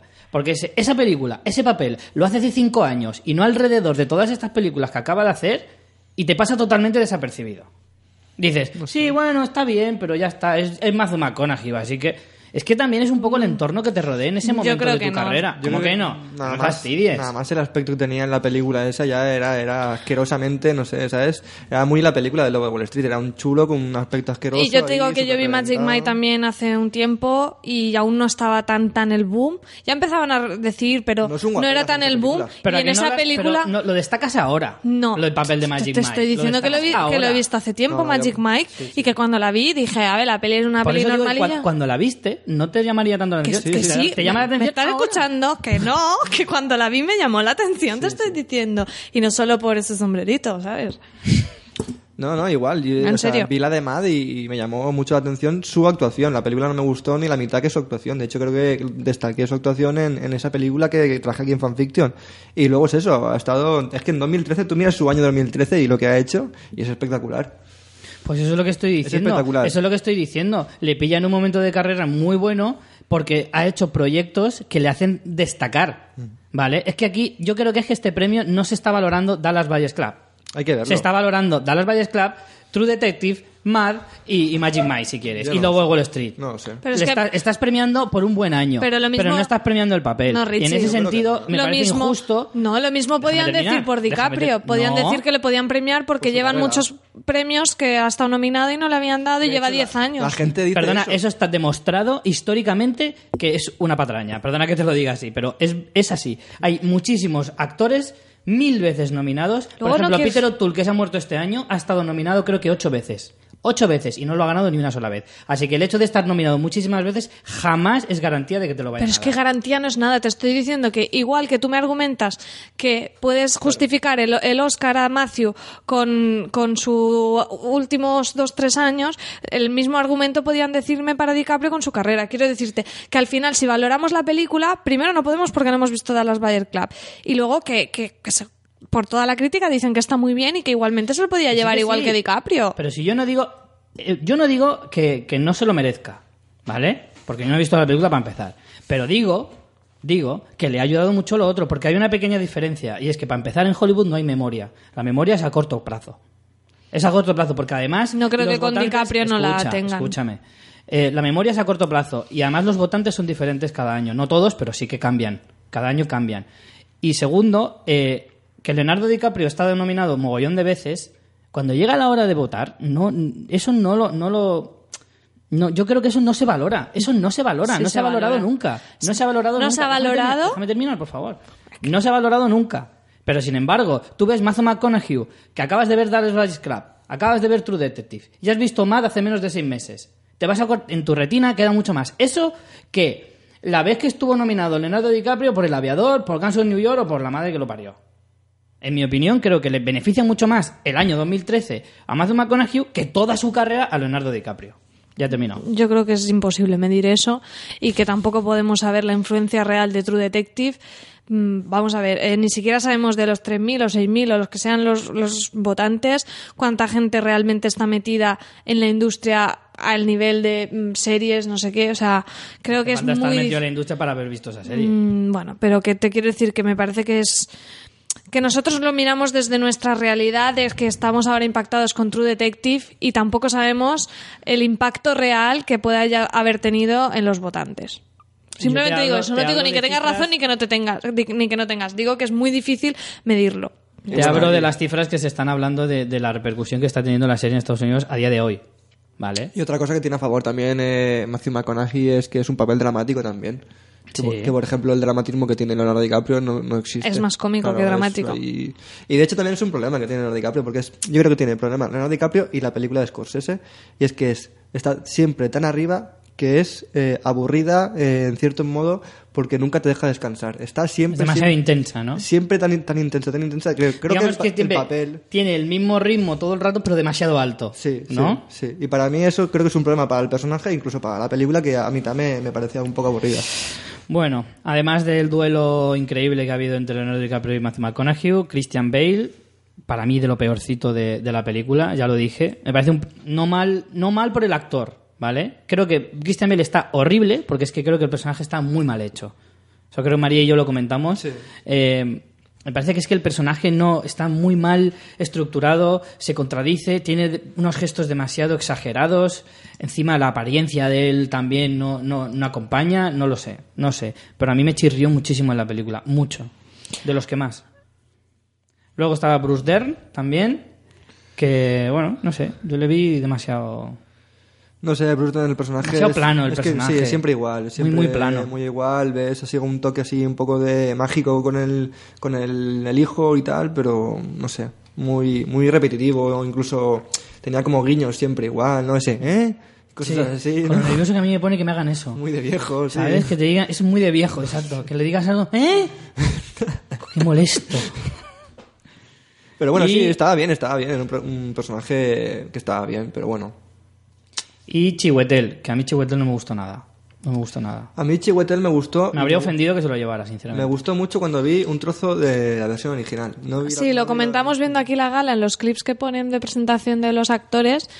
Jolín, se notaba un gana. montón, ¿eh? Ganaban Una muchísimo. lástima porque sí, lo vimos en, en versión doblada y la verdad que ganaba muchísimo. Supongo que todos, ¿no? Pero esa voz...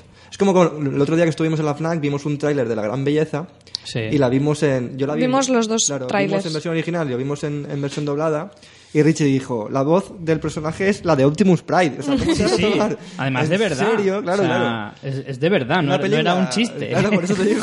es el mismo doblador. Una película súper seria, súper intensa, con la voz de Optimus, de Optimus Prime en la cabeza, tío. pues- Claro, yo voy a estar viendo la película y digo, bueno, ¿y cuándo salen los robots? Pues te digo, ¿verdad? Así con acento andaluz. Una cosa que quería decir yo de esta categoría, que creo que este año estaba muy reñido, exceptuando Christian Bale, que no sé qué hacía allí. Era como iban los otros cuatro, digo, hostia, pues yo también quiero. Sí, es que en el cartel queda feo el hueco aquí que no ponga nominado mejor actor. Y que de hecho eh, podían haber habido incluso otros nominados o incluso posibles ganadores muy merecidos, como por ejemplo Tom Hanks, se, se notaba su ausencia por Capitán Phillips. Eh, Joaquín Phoenix, yo creo que te aguanta la película entera y estamos acostumbrados a verlo en, a lo mejor en papeles más agresivos y verla aquí con la vulnerabilidad que tiene me parece muy destacable y, y aguanta la película porque la película es él. ¿Sí, es otro, otro de los grandes, grandes damnificados de- del doblaje, yo creo. Joaquín Phoenix. Tiene una voz en doblaje o sea, una, y luego en versión original tiene una voz que la cambia mucho, tiene muchos registros. Ya digo que en The Master pone una boca que es totalmente para esa película, que la, que la ladea mucho, y tiene una voz súper mm, susurrando así. Y bueno, no he visto, no he visto Her, pero he visto otras películas de él y la voz suya es, no sé, tiene mucha intensidad, mucho, mucho cambio de, timbre incluso. Ujú. Que le juega mal pasado, tío, para, para verla. Pues también podía haber, vamos, yo es uno de los que encuentro una gran ausencia. Y por ejemplo, Matt Mikkelsen por la caza podía haber tenido también perfectamente nominación. Lo que pasa que, bueno, son Claro, los Oscars. es muy difícil. No, pero te Tony quiero decir que Tony Servilo por la gran belleza. A mí de los Es cinco una- es una nominados categoría- me sobra mucho Christian Bale y si te soy sincero me sobra Bruce Dern. Por muy mayor que sea y a la gente le encuentre muy entrañable, o sea, yo lo siento en el alma, pero a mí me sobra también en las nominaciones. Me- Metería antes a A mí el que, los me, has el que sí que cambiaba sí o sí sin, sin, sin pestañear, sin que me... sin Sin pellizcarme los dedos, efectivamente. sería Christian Bale patada. Vamos con Joaquín. Pero en la boca, además. sí, totalmente. Que conste que a mí me gusta Christian Bale como actor, ¿eh? Pero es que me parece que A mí este me gusta papel- Christian Bale como Batman. Bueno, venga. Pero ya. Como Batman. claro. Bueno, vámonos a, a lo gordo gordo. Mejor director. no, súbete a la barqueta ahora mismo. Eh, mejor director. Alfonso Cuarón por Gravity. Yo creo que este es. Ya lo hemos dicho, sí. Merecidísimo. Y bueno, de lo que estábamos hablando antes es que Alfonso Cuarón dijo una cosa que a mí me hizo mucha gracia y es que cuatro años para hacer esta película. Cuatro años. Y dijo, no hacerla al final habría sido una enorme pérdida de tiempo. Es que lo que estás diciendo tú que la gente recibe el dinero, es que esta película ya hay que hacerla, si no, ¿qué cojones hemos hecho aquí cuatro años, macho? De todas formas, yo cuando vi la película ya lo dije, Qué ganas de ver los extras. qué ganas de ver los extras, porque además es que es una película que, que yo ya dije que este, este director es muy a tener en cuenta porque cada película que hace aporta algo nuevo. Es un tío súper innovador. Los hijos de los hombres es, es, es una obra maestra, de verdad. Es una película que visualmente es, es casi un cuadro. Sí. Para empezar. Luego tiene una historia súper atractiva. Unos actores bastante... Bueno, No, Cliff bueno, Owen vamos. estaba ahí un poco regular. Pero, Ay, a mí me gusta bien. Cliff pero Owen. bueno, pero bien. Acompaña muy bien a la película. No sé, me parece que es un director que, que aporta muchísimo al cine. Es un tío que aporta muchas cosas. Es, es como el Guardiola al fútbol. aporta cosas. Bueno, solo decir que ha sido el primer eh, director de cineasta mexicano en ganar el Oscar. Latino. Es el primer cineasta latino en ganar un premio a mejor director. Ah, sí. Sí, lo dijeron el otro día. Bueno, pues yo tenía mexicano, pero abarcamos más. El primer eh, que tuvo nominación fue eh, González Iñárritu por Babel en el 2006, pero vamos. Babel, otra película para mí es súper sobrevalorada. Sí, muy sobrevalorada, sí. Iñárritu es un buen director, pero esa película se la infló, pero de una manera... conexiones más malas. Sí. Y bueno, era la cuarta nominación de Cuarón porque tenía tuvo por guion en guion original por y tu mamá también, por guion adaptado y por montaje en Hijos de los hombres. Competía con David O. Russell, ya sabéis lo que es la O. Eh, Alexander Payne, que también lleva unas cuantas nominaciones. Por Entre Copas, por Los Descendientes. Sí, no, a mí este tío no me acaba de, enganchar. Y Steve McQueen y Martin Scorsese. Bueno, Martin Scorsese ni que decir tiene el número de nominaciones que puede tener. Ahora lo busco. Y Steve McQueen, eh, yo vuelvo, me, me reitero lo que he dicho antes. No creo que su dirección sea tan ma- magistral, sinceramente. Creo que es una película que a nivel, es que a nivel técnico, o sea, a nivel de dirección puramente dicha, Gravity le supera eh, con mucho. O sea, yo entiendo, es verdad que tiene planos muy buenos, 12 años de esclavitud, planos fijos muy buenos, muy bonitos, y que aportan a lo mejor eh, un plus a la, a la historia de, de- de la película. Pero creo que los movimientos de cámara de, de Gravity es algo que pasará. Es que esa película va a pasar a la historia. Sí. Es que Gravity va a pasar a la historia como una de las películas técnicas mejor hechas. Sí, sí, pero ahí jugamos ya también en plan en el, pues eso, el contexto, no sé, o sea, imagínate que ahora estuviéramos hablando de que Avatar está, está metida en la mejor dirección artística, como le dieron un Oscar. o Es como- que Avatar es una película que también ha cambiado la historia del cine. Por eso Nos te guste digo, o no. Por eso te digo que a lo mejor esa, esa ¿sabes? Ese- esa justificación, pues a lo mejor se le queda grande, yo qué sé, o no, no sé.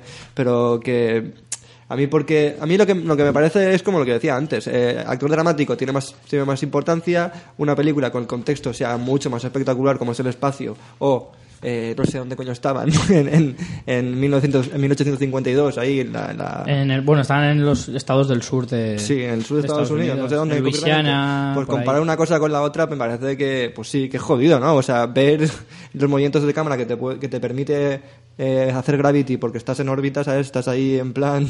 Digamos que en este caso pasa un poco lo inversa. En plan, lo que estábamos diciendo antes de que en una película dramática tiene más ventaja los actores. Claro. En una película como Gravity tiene más, más- ventaja el director Claro, por delante de, con más acción. de 12 años de esclavitud. No te digo que no. Sí, por eso te digo. Pero bueno. Bueno, décima nominación era para Martin Scorsese, ¿eh? la de este año. Eh, Tremenda. Es que es eso, no sé, a mí me gusta eh, McQueen y me gusta Scorsese porque son gente que tienen sus cosas, pero las siguen siempre y, y. Tienen su estilo y de ahí no le sacas. No, no es que no Y le a mí me parece muy bien Sino también. Mm. que lo hacen y lo hacen muy bien, qué coño, ¿sabes? Ya está, ese es su estilo, pues ya estupendo. Bueno, y como mejor película de las nueve nominadas este año, vaya tela, eh, pues nada, 12 años de esclavitud, finalmente. El premio lo entregó Will Smith, por cierto. Yo creo que, no sé si es merecida o no, pero me parece, como ya dije en la, en la porra, que es la que se le iba a llevar porque... no Sí, sé, yo lo tenía clarísimo. también. Combina, combina muchas cosas. A lo mejor no es la mejor dirección, como decíamos, a lo mejor no es el mejor guion, a lo mejor no es no sé qué, pero no sé, es como película, creo que es la más completa de todas, básicamente. A mí Gravity, pues eso ya lo he dicho muchas veces, no me parece ni mucho menos que pueda ganar esta, esta, esta, este premio. Y luego, pues eso, Dallas Bayer Club no, no la he visto, pero bueno, no sé, promete que sea una, una historia también muy dramática, incluso positiva. La de Her, no sé qué opináis vosotros para ganar esta película, comparándola con las otras, pero... En- Tenemos que, o sea, como películas en valoración individual son grandes películas todas, pero para Oscars tenemos que ver el contexto en el que estamos. eh, lo que nos presenta 12 años de esclavitud tiene una épica que, que, que el decir con Oscar a la mejor película. En- te, te- vamos, es que te encaja con esta película mucho más que Oscar a la mejor película Her, no sé, sería como un premio en No. Cannes o otra cosa.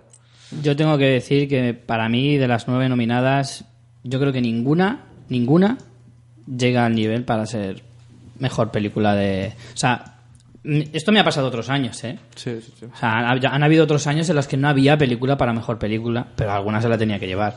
En ese caso, eh, me- dos- 12 años de esclavitud como película más completa, sí y no. No sé.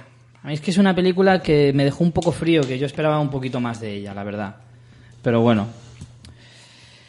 Y bueno, en definitiva, esto ha sido la gala. Vamos a hacer recuento así rápido de cómo fue la cosa. Siete premios para Gravity. Ay, espérate un momentito, técnicos. perdón, antes del recuento. Sí que me gustaría decir que por mejor película, por fin Brad Pitt tiene un Oscar, aunque sea Bueno, como sí. productor. Ha estado nominado no sé si tres o cuatro veces como actor y esta era su segunda nominación como productor. Y ha ganado el Oscar por primera vez.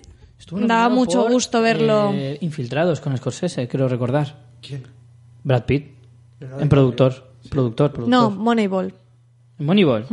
Pues creo que Plan B, su productora, también producía. Ya, pero a lo mejor no él estaba como directamente, él. como ahora, pero Y no sé, me sonaba. la otra curiosidad es que Steve McQueen ha sido el, el primer Sí. director negro en ganar esta, esta No, a ver, categoría. ojo, no es el primer negro, bueno, claro, no gana mejor director, es la película con director negro, la primera que ganó un Pues Oscar. lo mismo que he dicho yo, ¿no?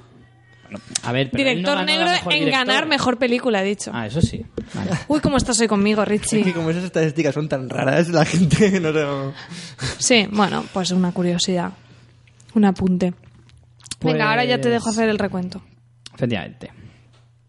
Eh, pues Pero rápido lo que pone no llego a yoga. Lo pone aquí lo de, lo de Brad Pitt, que estuvo también como, eh, como productor. Eh, como decía, Gravity, siete premios, 12 años de esclavitud, tres premios, Dallas Buyers Club, también tres premios, Frozen y el Gatsby, y el Gran Gatsby, dos premios, y con un premio, Her, La Gran Belleza y Blue Jasmine. Hay que decir que la candidatura española al corto de, de ficción Ah, sí, porque también no has querido decir documental, ¿no? Como tú pasas. no, es que son categorías que yo las considero un poco... O sea, a le, le gustaría que estuviera el póster, pero la documental le sobra. Bueno, pues, pues no me da la gana. El mejor documental Pues tú, ganó. eh, mejor, ya ves que no estoy siguiendo el guion hoy. Eh, mejor documental ganó a 20 años, a 20 pasos de la fama, que es un documental que va sobre las grandes voces que nunca han tenido repercusión, que son las de las coristas en la historia de la música. Y otra El de. discurso fue cantado. El discurso lo cantó una de las coristas protagonistas del documental y fue uno de los momentos más bonitos. Y no ganó otra de las favoritas, que era The Act of Killing, que bueno, es una historia sobre unos asesinos en masa que crean, que hacen una película contando sus asesinatos, que tiene que ser para verlo. Yo lo Ya tengo ves. pendiente. Hablaremos en fanfiction próximamente. Próximamente en Fansfiction. Y bueno, Reivindico el documental en Fansfiction. las grandes perdedoras, por decirlo así rápidamente, han no, no, sido- aquí te puedes explayar diciendo que la gran perdedora es American Hustle. La gran perdedora sin duda es la, la gran estafa americana con 10 nominaciones y Cerapio que te llevas al canto. Entra en el, en el, en el ranking de las históricas de, con menos premios con Guns of New York, el color púrpura que decíamos antes, de ese tipo. Luego Nebraska, 6 nominaciones, 0 premios también. Y me he dejado una, perdón. El logo de Wall Street, 5 nominaciones. Pero Martin ya lo sabe. Martin Sí, sabe que ya está así. acostumbrado. No es la primera vez que le pasa. Así que, Es que se bueno, han- se, han, juntado dos, ¿sabes? Dos gafes, ¿sabes? yo hay, hay algo que tengo que decir y es que menos mal, menos mal para la salud mía y de este programa que a Spring Breakers al final no han nominado a nada. Porque por un momento tuve ahí ese miedo de decir, madre mía, madre mía, que nominan a, a James Franco y a mí me da aquí un, un patatús. Pero bueno, al final tuve suerte. Mi corazón lo pudo soportar. Y bueno, tenemos varios comentarios. Tenemos bastantes comentarios del aniversario y como vamos un poco mal de tiempo, eh, los comentarios del aniversario los leemos en el próximo programa. Sí que vamos a leer algunas reseñas porque hemos descubierto, en nuestra gran ignorancia del mundo tecnológico, eh, que en el- la versión, por, por casualidad me equivoqué y puse mi iTunes eh, la versión de Estados Unidos. Y descubrí que allí tenemos unas reseñas diferentes. Solo tenemos dos reseñas, pero bueno, es este reseñar, que tenemos dos reseñas de Estados Unidos, Valga la rebusnancia. una de Guillermo de México, que sí que nos ha dejado algún comentario en el blog, y dice... Empecé recién a escucharlos. Me gustó que no sigan a pies juntillas algún libreto y se extiendan en el tiempo que desean al hablar de algún tema. Creo que sí tienen libreto, pero es más o menos así como lo llevan. Saludos y ya después les pediré que hablen de algunas series en específico. Saludos a los tres podcasteros. Si por libreto te refieres a guion, a ver, a verlo, haylo. Otra cosa es que le hagamos el más mínimo caso. Mira, oye María, que acaba de decir. Sí. Hoy no estoy siguiendo el guion. Claro, pero es que estoy aquí. Richie lo ordena raro. Dice, "Voy- me lo he ordenado, pero vamos a hacerlo por el orden de películas. Porque tiene ascendencia árabe, ¿sabes? Entonces- ¿Sabéis qué pasa? Que yo les quiero, les quiero poner retos a ellos. Y ponérselo difícil para que cada, cada, cada semana sea más divertido. Tiene ahí unos- unas señas raras, empieza a escribir. Bueno, que María también tiene sus propias palabras en el Sí, sí, guion. sí, no Va a su play, no sé qué. Bueno, y tenemos otra, otra reseña en el iTunes de Estados Unidos que no sé si es de alguien que conozco, porque no, por, el nick es Mr. Moore, pero no sé quién es. Eh, pone María, estrellitas desde USA. Y dice, genial, muy entretenido y sobre todo están muy locos. Eso me ha gustado mucho. Y después, ya volviendo a iTunes de España, tenemos tres... La re- realidad. no, iTunes de España tenemos tres reseñas. Una que nos pone dos estrellas, nada más. Es un poco incoherente. Muy mal, ¿eh? Muy mal ese. Mola Gramola nos pone dos estrellas, el título de la reseña es Madre mía y la reseña es Qué bien sus lo pasáis.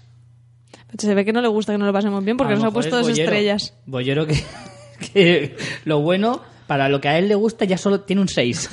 no más. Dudo que el, el nick de Bollero sea Mola Gramola, pero bien. Pero ¿y lo que molaría? Mola. Después tenemos otro, otra reseña que nos dice de lo mejor de Estipión 41. Dice muy entretenido y muy interesante. El equipo es fabuloso, gran trabajo. Gracias a ti por dejarnos reseña.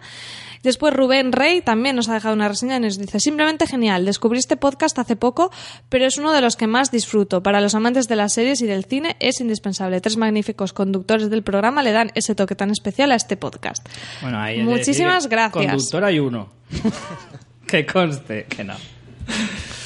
Bueno, pues nada, muchísimas gracias a todos por los comentarios. Y muchas gracias a todos los que nos habéis dejado comentarios por el aniversario. Nos han gustado un montón, pero es eso, como son bastante largos y bonitos, los Claro, vamos a la leer semana con que viene les calma. daremos un hueco especial para ellos. Y venga, justo antes de, de irnos, eh, las recomendaciones y rápido que María se te quiera yoga. Pues yo recomiendo un artículo de Alfonso eh, de González Iñárritu precisamente que habla de Alfonso Cuarón hoy en el en el país, en el país del el martes 4 de marzo que, es, que es- estamos grabando. Está muy bien porque te habla un poco de, de- de la parte más humana del director desde la- el punto de vista de un amigo. La verdad que está, Hay está que muy decir bonito. que Alfonso Cuarón, Alejandro González Iñárritu y Guillermo del Toro son tres directores de una misma generación y que además son muy, muy amigos los tres. Cada uno en su estilo, que también son muy criticados por otra parte, desde México, porque dicen que como hacen películas americanas o para americanos, que no se les puede denominar cine mexicano a sus películas. Pero cuando- no Eso me parece una tontería como un Cine mexicano, es que eso es muy relativo. Ellos son mexicanos, ya está. Mm, No sé, creo que el cine es más. no, no tiene tantas barreras. O sea, Y decir aparte cine que cómo mexicano. pueden decir eso cuando eh, este Cuarón, por ejemplo, tiene una película como Y tu mamá también, o Iñárritu tiene películas como Amores perros, no sé, es que De ¿qué- todos qué modos. entiendes tu por cine mexicano si no? O sea, Es que es un poco contradictorio, es lo que de estábamos país. diciendo antes de, de- es que peli- es, es como partir de prejuicios de que el cine de un sitio tiene que contar unas historias, que es lo mismo que decir que las pelis españolas son de la guerra civil, pues es un poco lo mismo. ¿Tiene que ser de una manera o qué? No sé. Entonces, eh, Lo Imposible no es una película española, es una película española. Es un director español que cuenta más la vida de unos españoles, aunque los actores sean americanos. Es que no tiene nada que ver. Y paga impuestos en España la película, al final Bueno, se siendo- acaba ahí. Siendo justos, Naomi Watts era, era australiana y Evan McGregor es escocés, así que de americanos nada. De americanos nada. Bueno, pues esa yo- es mi recomendación. Si, lo encon- si encontramos el artículo, yo me imagino que también estará en la edición online, porque yo lo he leído en la impresa, eh, lo pondremos también en el blog. O sea, tenéis deberes para leer ahí un montón esta te semana. Pues yo precisamente iba a, a recomendar que si estáis a tiempo de conseguir el suplemento de Cinemanía que acaba que ha salido hoy martes con el país, si podéis recuperarlo a lo largo de la semana, porque claro, cuando, cuando escuchéis el programa a lo mejor ya no es martes. Que lo pidan, que lo pidan, por si acaso. Seguro que alguno queda en el kiosco y se puede recuperar. Yo os lo recomiendo porque la verdad es que es muy, muy, muy interesante. Y Ángel nos recomienda. Yo recomiendo ver todas las películas de eh, la sección de habla no inglesa en los Oscars. Nosotros Muy hemos visto bien. tres, pero también voy a ver Omar y voy a ver Lin Manchman Quant, seguramente. Así que recomiendo verlas para que estemos todos muy atentos y comentarlas en fanfiction. Muy bien, correcto. Pues nada, señores, esto ha sido la gala de los Oscars. Y nada, hasta el año que viene en ese sentido. O sea, nosotros volveremos la semana que viene. María, Pues ¿estás nada. preparada para el yoga? Estoy ya, mira, con las mallas puestas, salgo corriendo. Yo me voy allí a relajarme y llego siempre estresada, porque vamos siempre con el tiempo justo. Pues nada, Ángel, Pues nada, hasta la semana que viene hablaremos de muchas películas, a ver, que hemos visto bastante ya estas semanas. Tenemos ahí muchas acumuladas y con ganas de comentarlas. muy bien. Pues vale, señores, ya sabéis, ver muchas pelis y muchas series. Chao.